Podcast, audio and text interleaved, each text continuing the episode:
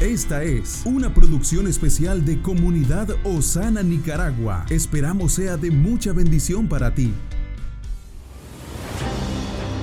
Somos una iglesia que se entrena constantemente.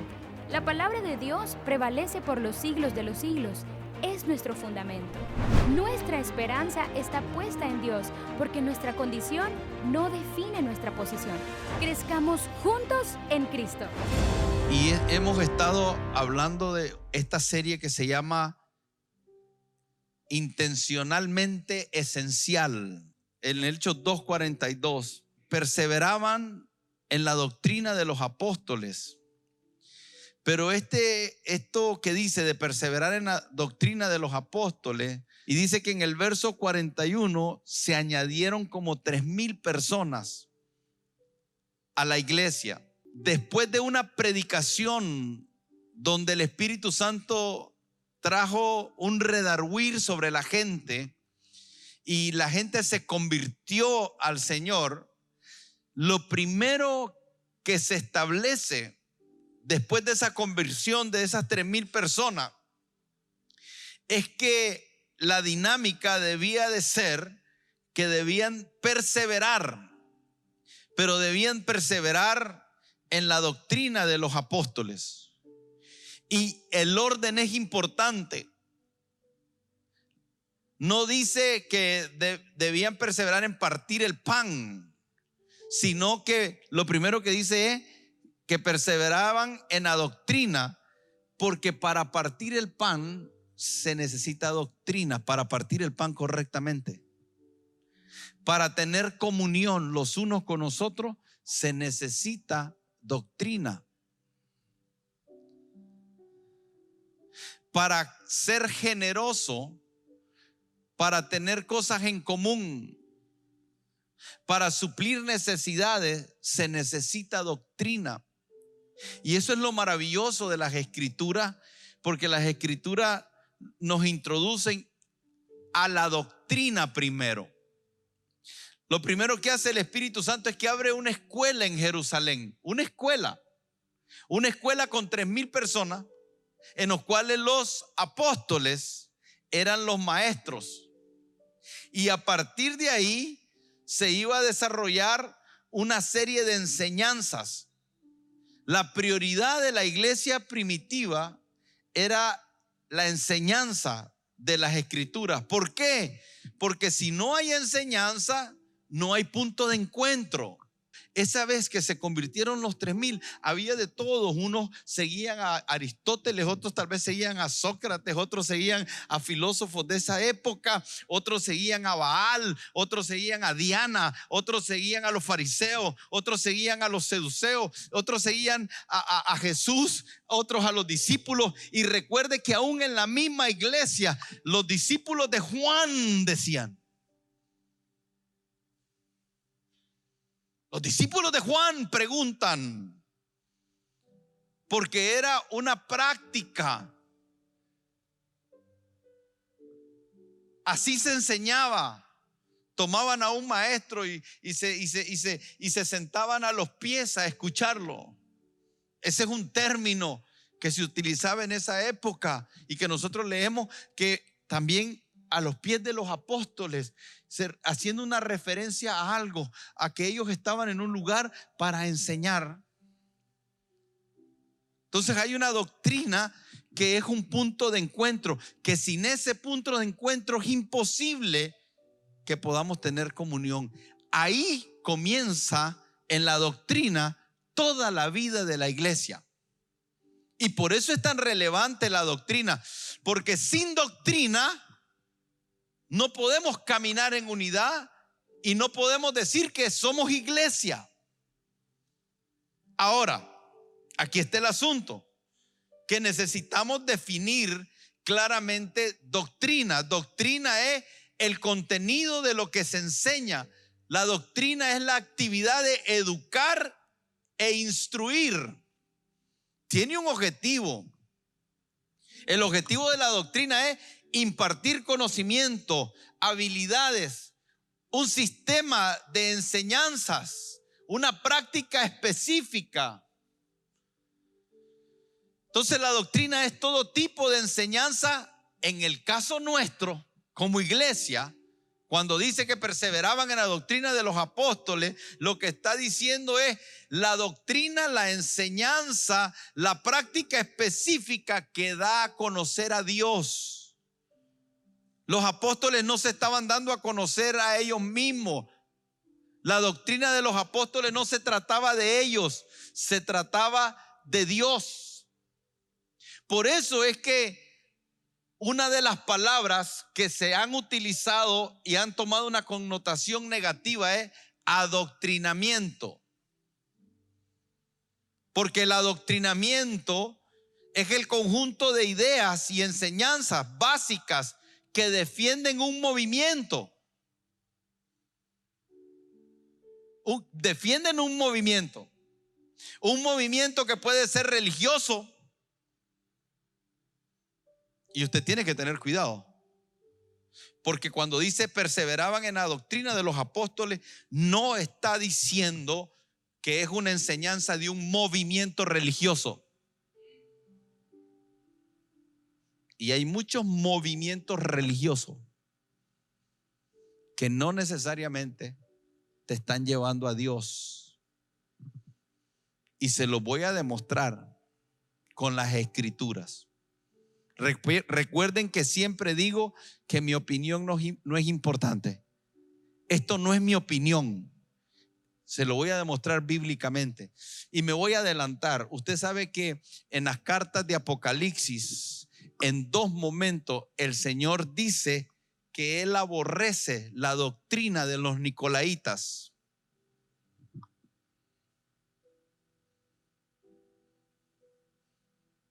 Y dice que aborrece la doctrina,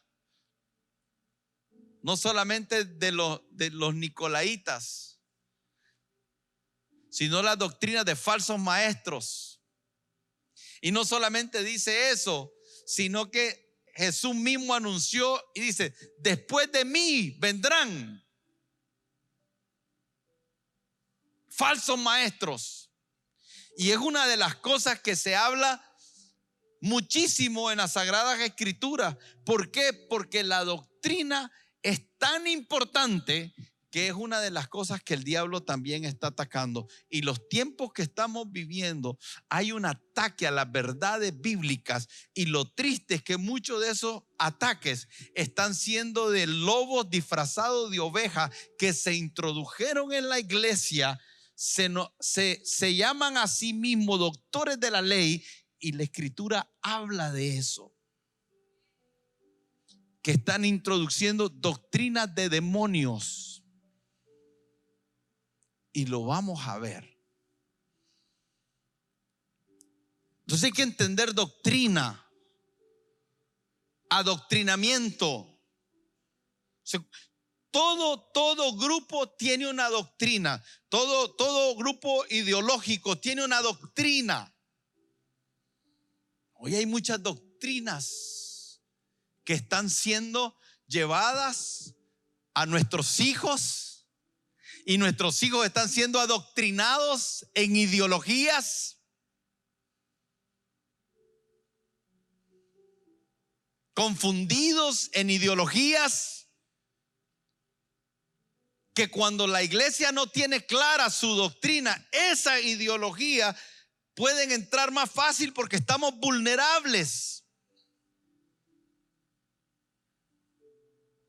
Para el Señor era importante que la iglesia primitiva, esos tres mil convertidos, tuviesen una doctrina saludable para que pudieran sostenerse ante todas las ideologías, ante todas las filosofías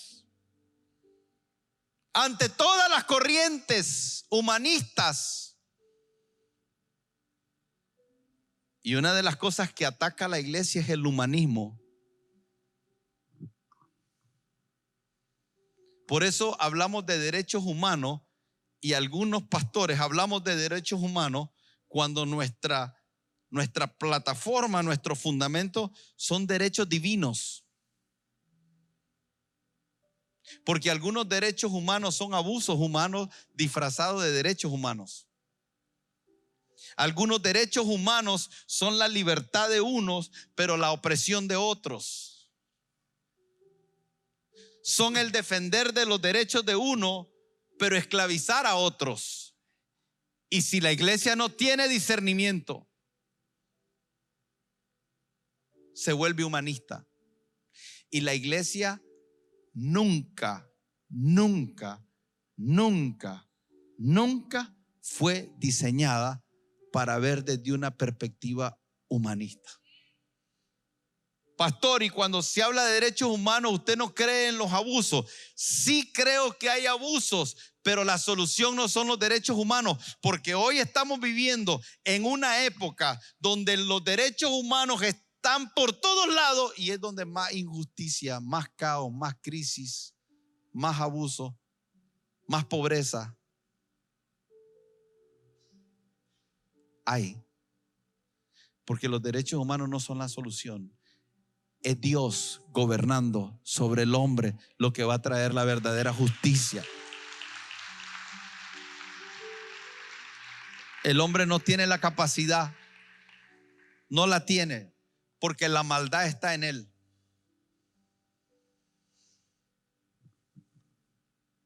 Entonces, cuando hablamos de, doctrina, hablamos de un conjunto de ideas, de principios básicos que defienden la razón de ser. Es, la, es lo que regula la vida.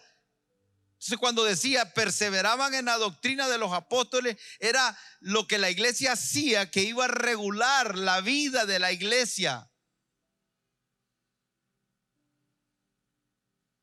Y en ese sentido, el creyente se puede ubicar desde dos categorías. Y tristemente, desde la iglesia primitiva había una deficiencia que Pablo se refiere a ella en Hebreos capítulo 5, el verso 11, cuando dice, acerca de esto tenemos mucho que decir y difícil de explicar. O sea, Pablo está diciendo, tengo mucho que enseñar, pero hay algunas cosas que se volvieron difíciles enseñarle a la iglesia. Por eso es que le digo que el problema de la iglesia no es de hoy. La iglesia en sí ha tenido un problema desde siempre.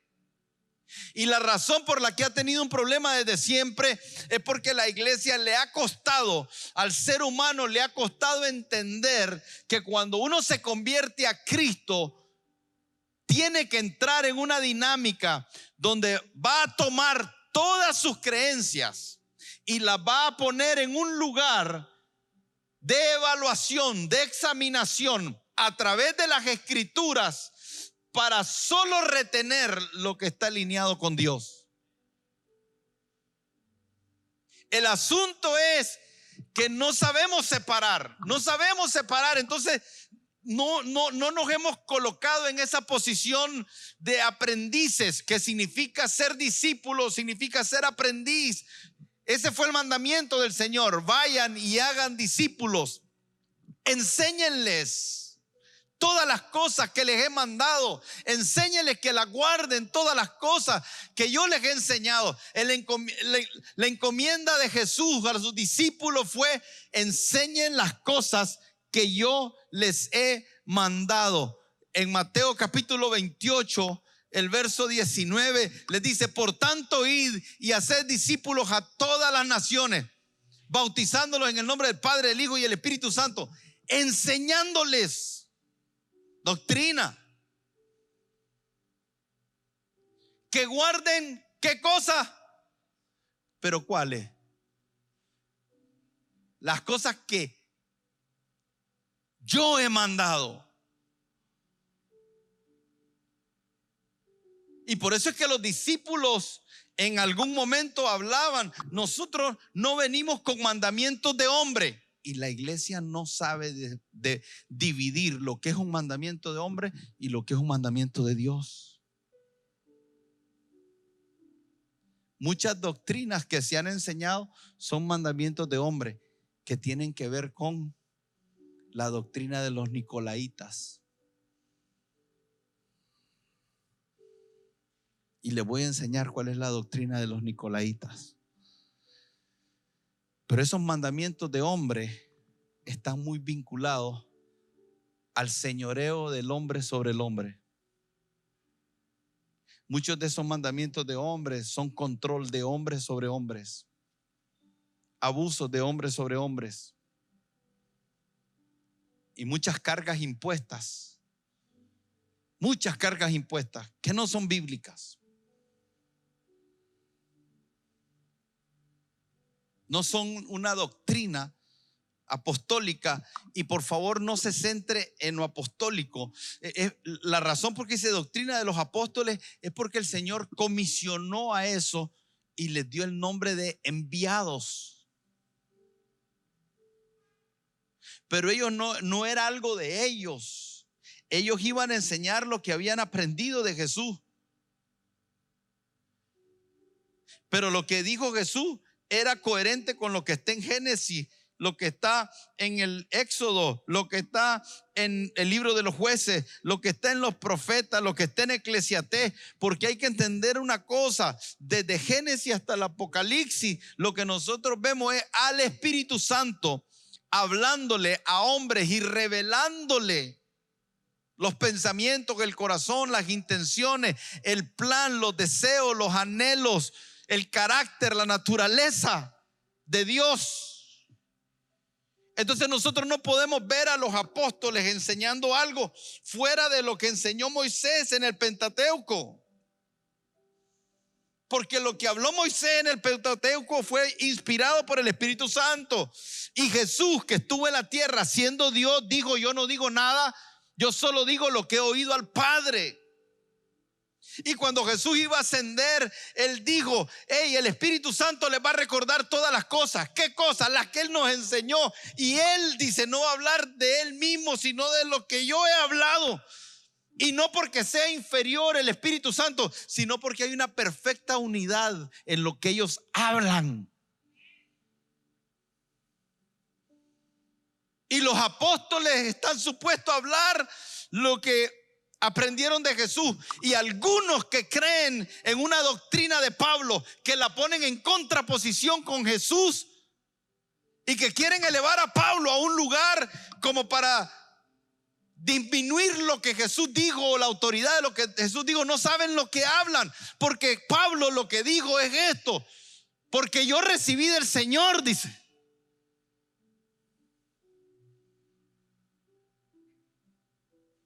Pablo no recibió nada que no se le haya dado del cielo y que no haya venido del Señor.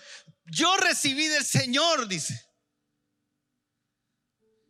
Y habla de una experiencia en el tercer cielo.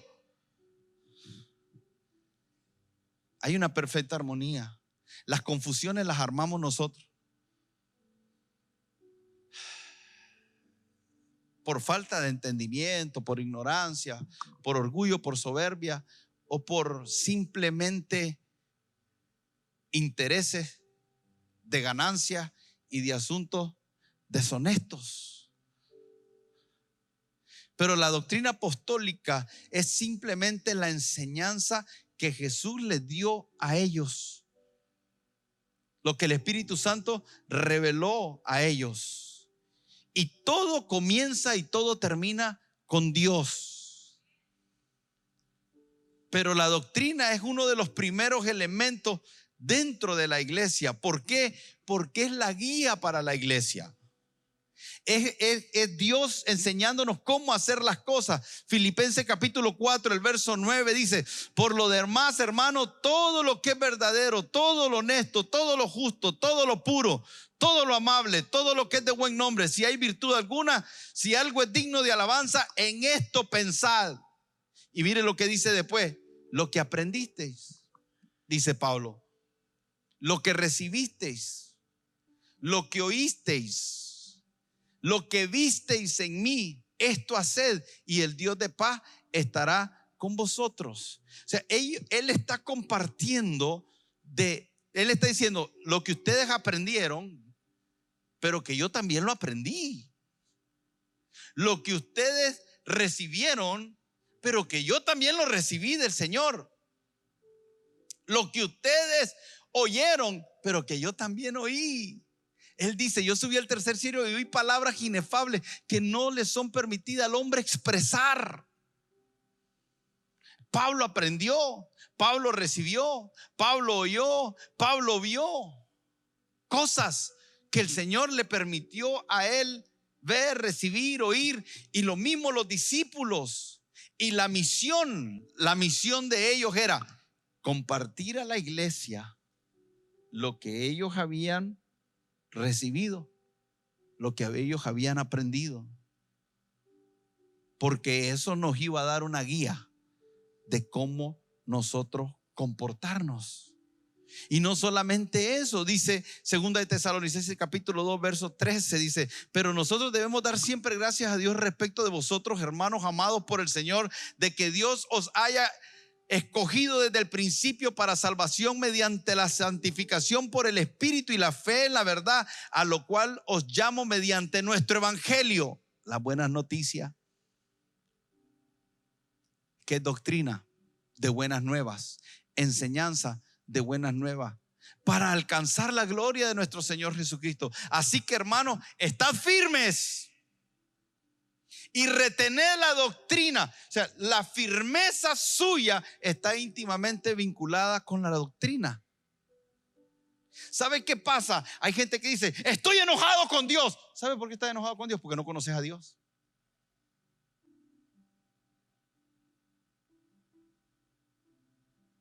O porque sos duro de corazón. Pero muchas de las personas que se enojan con Dios es porque no conocen a Dios.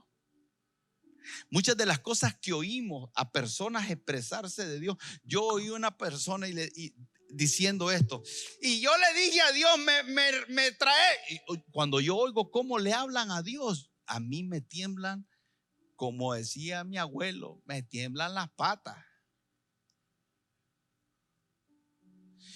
Hermano, a mí me entra un temor cuando yo oigo a algunas personas expresarse de Dios desde la ignorancia.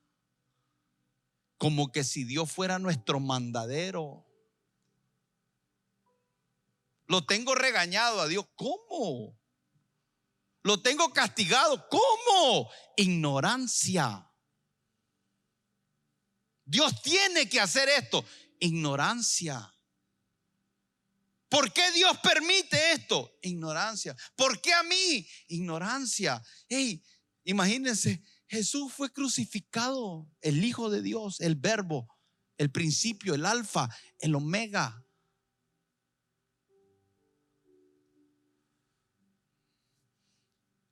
Decimos muchas cosas nosotros acerca de... Y yo no estoy diciendo que es fácil vivir las cosas que vivimos. Yo no estoy diciendo que es fácil, hermano. Jesús dijo, en este mundo tendréis. Hasta eso es ignorancia. Creer que nosotros no estamos supuestos a vivir circunstancias que nos aflijan. Es falta de doctrina.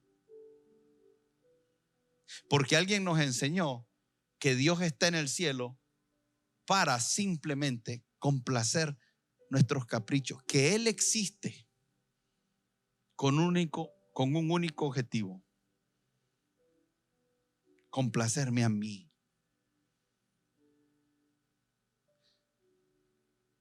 Nos enseñaron mal y crearon entendimiento que nos está haciendo daño en nuestra relación con Dios.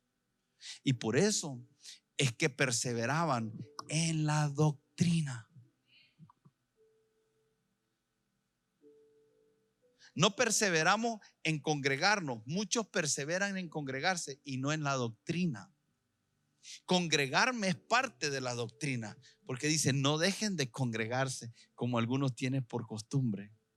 Y aquí mismo nosotros vemos que tenían comunión uno con nosotros, partían el pan, tenían todas las cosas en común y, ellos estaban juntos todos los días en las casas y en el templo. Ella es parte de lo que hacemos como vida, pero desde la doctrina.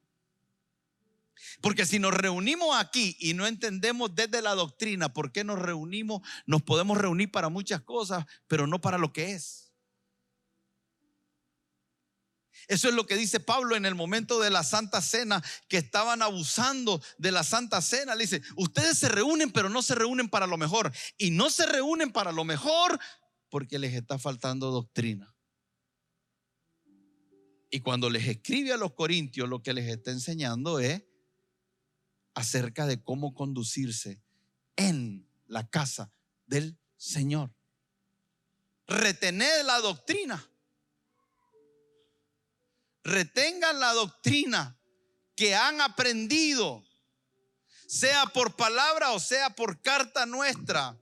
Y el mismo Jesucristo, Señor nuestro y Dios nuestro Padre, el cual nos amó y nos dio consolación eterna y buena esperanza por gracia, conforte vuestros corazones. ¿Sabe qué me está diciendo aquí? Que algunos corazones no están siendo confortados por la doctrina. No tienen la doctrina.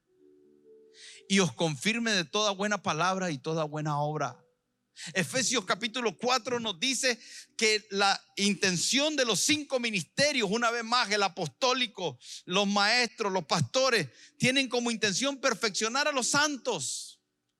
Y tiene varios objetivos. Una de las razones por las que nos perfecciona es para hacer la obra del ministerio, para la edificación del cuerpo, pero también nos dice para que crezcamos, siguiendo la verdad, crezcamos en amor.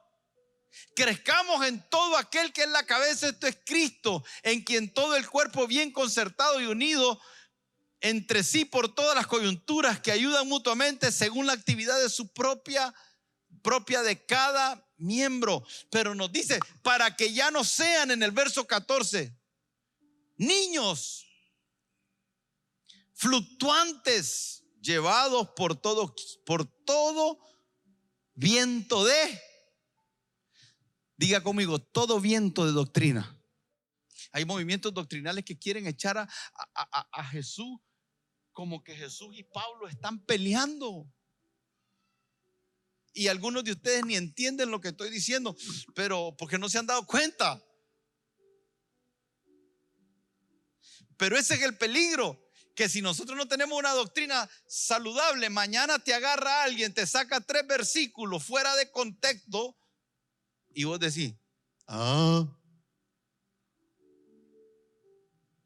Y por eso Pablo condena muy fuertemente. Y una de las cosas que le dice a Timoteo, le dice Pablo a Timoteo, tú has seguido mi doctrina. Pero le dice, le dice en primera de Timoteo capítulo 1, verso 2, dice, te rogué que te quedase en Éfeso. Cuando fui a Macedonia, ¿para qué? Le rogó. Para que mandases a algunos que no enseñen, ¿qué cosa? ¿Qué cosa?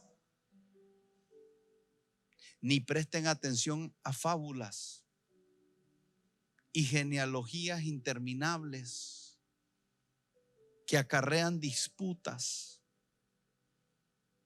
Usted sabe que cuando uno está chavalo, se mete en rollo. Antes, antes alguien venía a hablar conmigo y después que yo hablaba, venía a debatir. Y mire, una cosa es que conversemos con un espíritu que quiere aprender, con un corazón abierto, que entendemos que ni usted ni yo nos la sabemos toda. No crea que yo me siento muy cómodo hablando de estas cosas porque una parte de mí dice, ¿y yo, yo quién soy? Yo no, yo no soy la voz de la iglesia. Arsenio Herrera no es la voz que endereza. no, para nada pero, pero sí soy una voz en esta casa. Y a mí me interesa que usted esté preparado, a como estoy interesado en mis hijas, que estén preparadas, para que no venga cualquier viento de doctrina y las desvíe. Me gusta que ellas se instruyan, me gusta que ellas escuchen eh, debates, debates de, debates de los que se están dando socialmente, moralmente en la sociedad. Y entonces un día de esto, una hija mía me, habló de eh, Ocasia Cortés, es una, es una diputada de, de Estados Unidos y, y la mujer habla muy bien, pero solo habla locura. Y yo tengo que hablar con ella porque me dice, mire lo que dijo, mire lo que, mire, y, claro, ahí estoy enseñándole, enseñando. Espiritualmente es igual, por todos lados, en el internet, en, por todos lados hay cosas que se dicen. Y, y déjeme decirle que Muchas de ellas, si uno no tiene un, fundamento sólido, yo a veces les digo a algunos pastores, les decía, tengan cuidado los libros que leen, porque si no tenés el fundamento sólido, te puede mover el piso. Y por eso es que hay que estudiar las escrituras más que libros. Y una industria, hay una industria de libros que salen y que la mayoría de los libros tienen mucho que decir, pero muy poco, muy poca Biblia.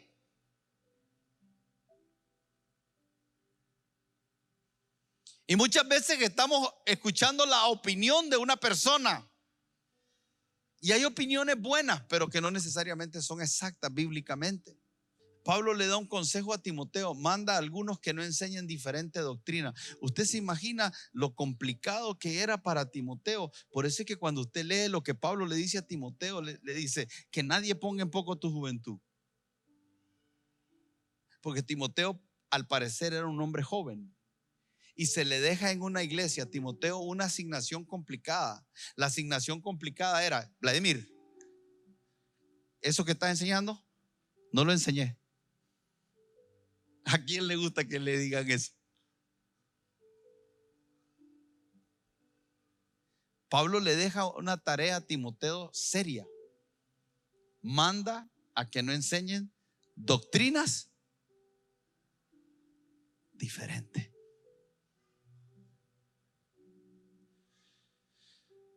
¿Por qué?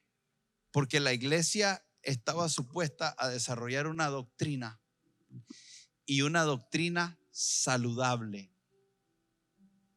una sana doctrina.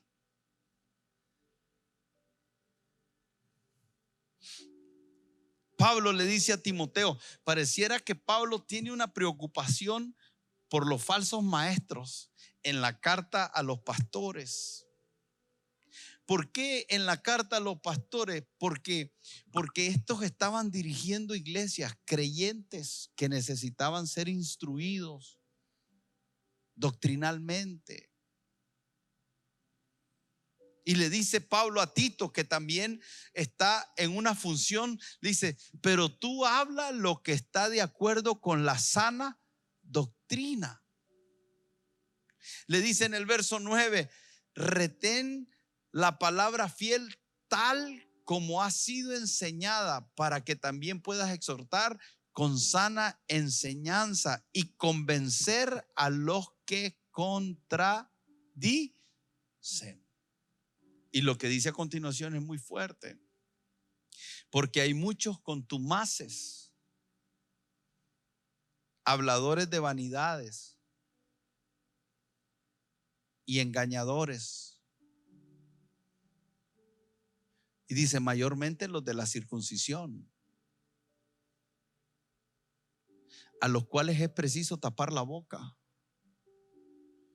Y esto de tapar la boca no es como, como cuando estamos ahí, cállate. Este tapar la boca es como que usted quiera agarrar a un león y decirle, hermanos, estamos viviendo tiempos difíciles. Cualquiera habla al peso cualquier cosa sin responsabilidad. En el capítulo 5 de Hebreos, dice el verso 11, acerca de esto tengo mucho que decir, dice Pablo, y difícil de explicar por cuando habéis hecho tardos para oír, porque debiendo ser ya maestros, después de tanto tiempo, tenéis necesidad de que os vuelva a enseñar cuáles son los primeros rudimentos de la palabra de Dios. Quiero, quiero decir algo con mucha responsabilidad. Y lo quiero decir como una autocrítica para nosotros como iglesia. Y yo soy el primero.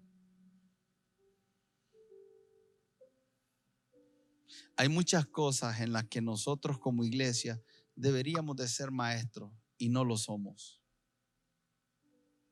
Mire, hermano, yo tengo 21 años de ser cristiano, 16 años de ser pastor, y no tiene idea cuántas veces le he pedido el perdón al Señor de tantas cosas que dije en algún momento que no tenían el sustento bíblico. Pero bueno, no puedo lamentarme por el pasado porque eso me trajo al hoy. Y siento una carga muy fuerte.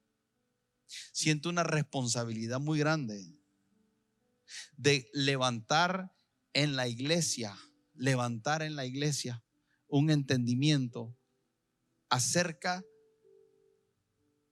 de cómo las escrituras deben de tener el lugar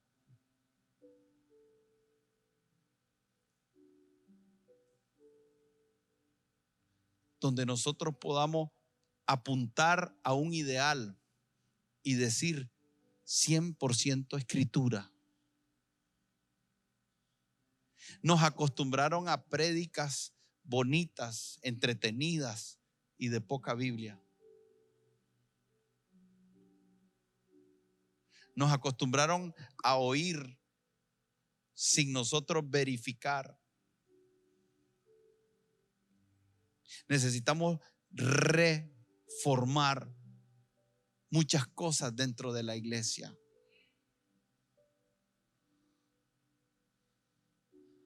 Porque dice la escritura, dice la escritura, que dice, debiendo ser ya maestro después de tanto tiempo. Hermanos, ¿cuántos, cuántos, usted sabe, cuántos tienen más de 10 años de ser cristiano? Déjeme ver su mano. sin, sin temor, levántela, levántela. Hey, maestros.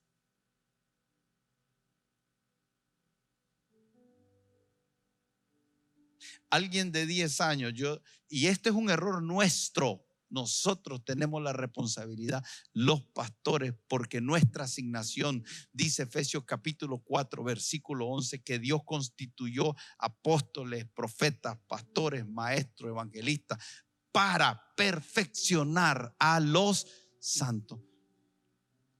Todas las deficiencias de la iglesia comienzan con nosotros. Qué peligroso es ponerse aquí de pie como pastor y comenzar a criticar a la iglesia, que son unos inmaduros, que solo son lechitas y que solo son aquí. Y a veces nosotros los pastores estamos así, la iglesia inmadura. ¿Y, y quién estaba supuesto a perfeccionarla? El Espíritu Santo, pero te iba a usar a ti como pastor, a ti como maestro. Entonces la inmadurez de la iglesia es el reflejo de la falta de cumplimiento en un sentido no total, porque eso es como los buenos maestros que están en una en aula de clase y enseñan, pero hay algunos que son indisciplinados. Hay otros que no les interesa estudiar, hay otros que llegan a estar de vago, hay otros que llegan para enamorar a las chavalas. Es un asunto muy serio. Tu familia depende de esto, tu eternidad depende de esto, tu paz, tu, tu, tu, peregrinar por esta tierra depende de esto, tu efectividad depende de esto, que tengas una vida como creyente fructífera depende de esto, que, que tengas una vida guiada por el Espíritu Santo depende de esto, que, que tengas una vida justa, justa, que sea llamado justo depende de esto. Que el padre pueda decir, este es mi hijo amado en el cual tengo complacencia, depende de la doctrina. Por eso el diablo la ataca tanto. Y Pablo le dice a Timoteo, te encarezco delante de Dios y del Señor Jesucristo, que juzgará a los vivos y a los muertos en su manifestación en su reino y se adelanta. Y le dice que prediques las palabras, que insistas en tiempo y fuera de tiempo, redarguye, reprende, exhorta con toda paciencia y doctrina. Porque vendrán tiempos cuando no sufrirán la sana doctrina, sino que teniendo comezón de oír, se amontonarán maestros. Diga conmigo, se amontonarán. Preste atención. Se amontonarán maestros conforme a sus propias concupiscencias. Yo le digo a la gente, aprenda a ver quién te está enseñando. Mira su vida. Porque Pablo también le dice a, Timoteo, tú conoces mi conducta. Y hay formas de probar que si la fuente donde uno está siendo enseñado es la correcta, y se la voy a enseñar la próxima semana, esta no, pero dice, porque vendrán tiempos cuando no sufrirá la sana doctrina, sino que teniendo comezón de oír se amontonarán maestros conforme a su concupiscencia y apartarán de la verdad el oído y se volverán a las fábulas. Es increíble cómo hay personas que literalmente se le corren a la verdad. Hermano, hay personas que se le corren a la verdad. Que literalmente, cuando están oyendo una verdad que los confronta,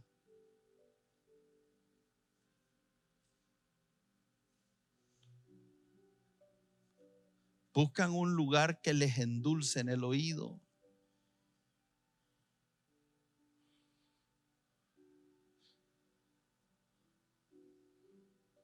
El Evangelio es lindo.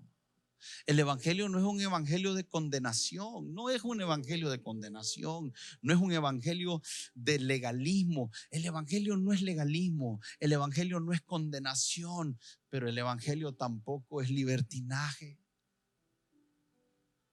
permisibilidad.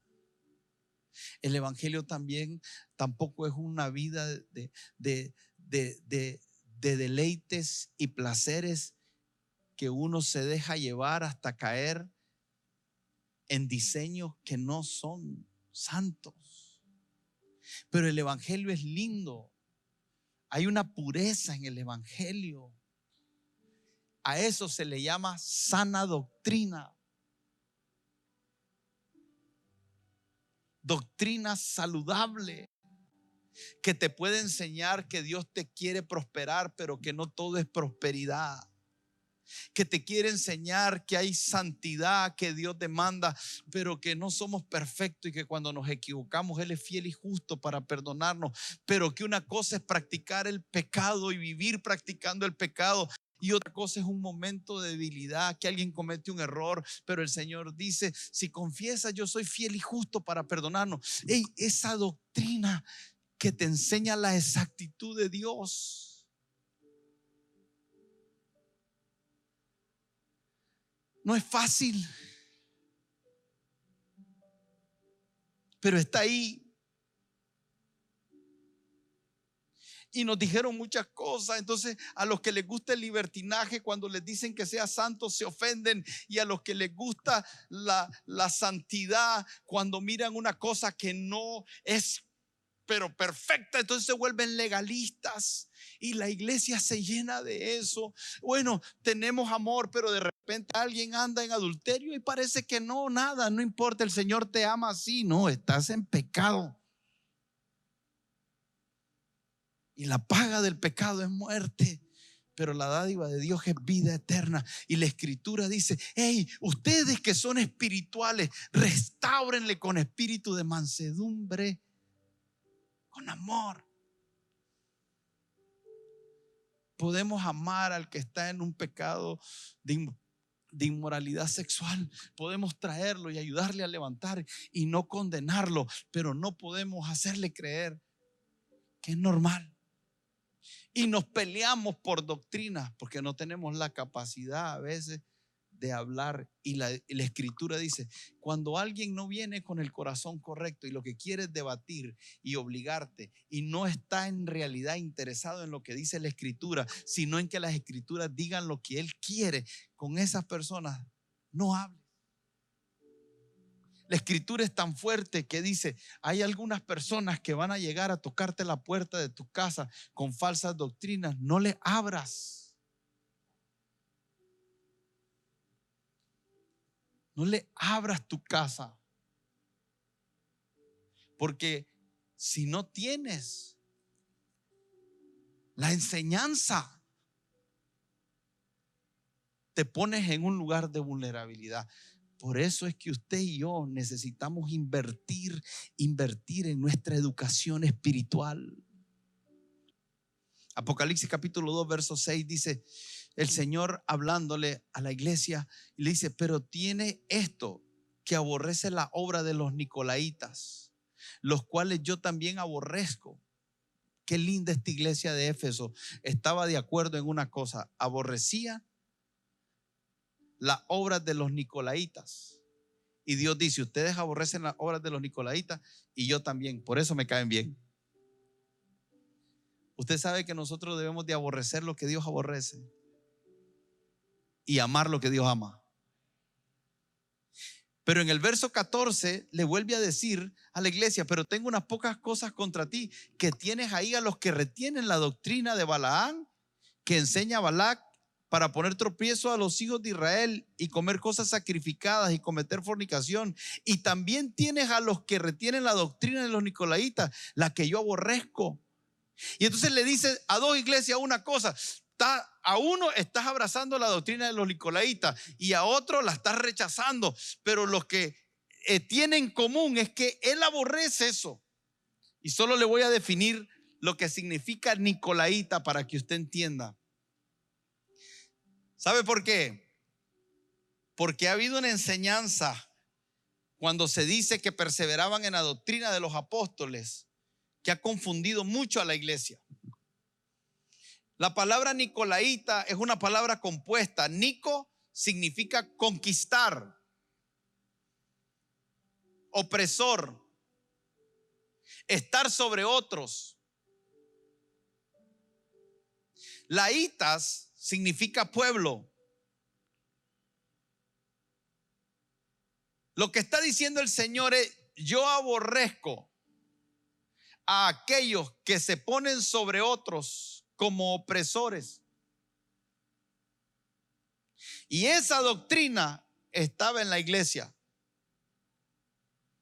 Era una doctrina donde hombres estaban ejerciendo un gobierno, un señorío sobre la iglesia que nunca fue el diseño de Dios. Y esto toca callos. Porque muchas veces hablamos de autoridad y la disfrazamos para señorearnos de la gente. Y se enseña como doctrina. Y de repente sacan un versículo porque Dios puso primeramente apóstoles y creamos una pirámide donde el apóstol está arriba y todo el mundo está abajo. Y eso es una doctrina nicolaita.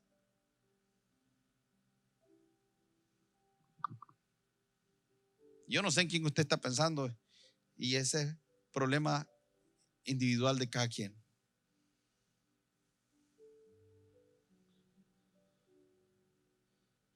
Se recuerda cuando los discípulos le dicen a Jesús, Señor, que, que uno, que yo me siente a tu derecha y otro a tu izquierda. Y después cuando Jesús le dice que no, mandan a la mamá. Jesús, yo quiero que mis hijitos estén a la derecha y a la izquierda.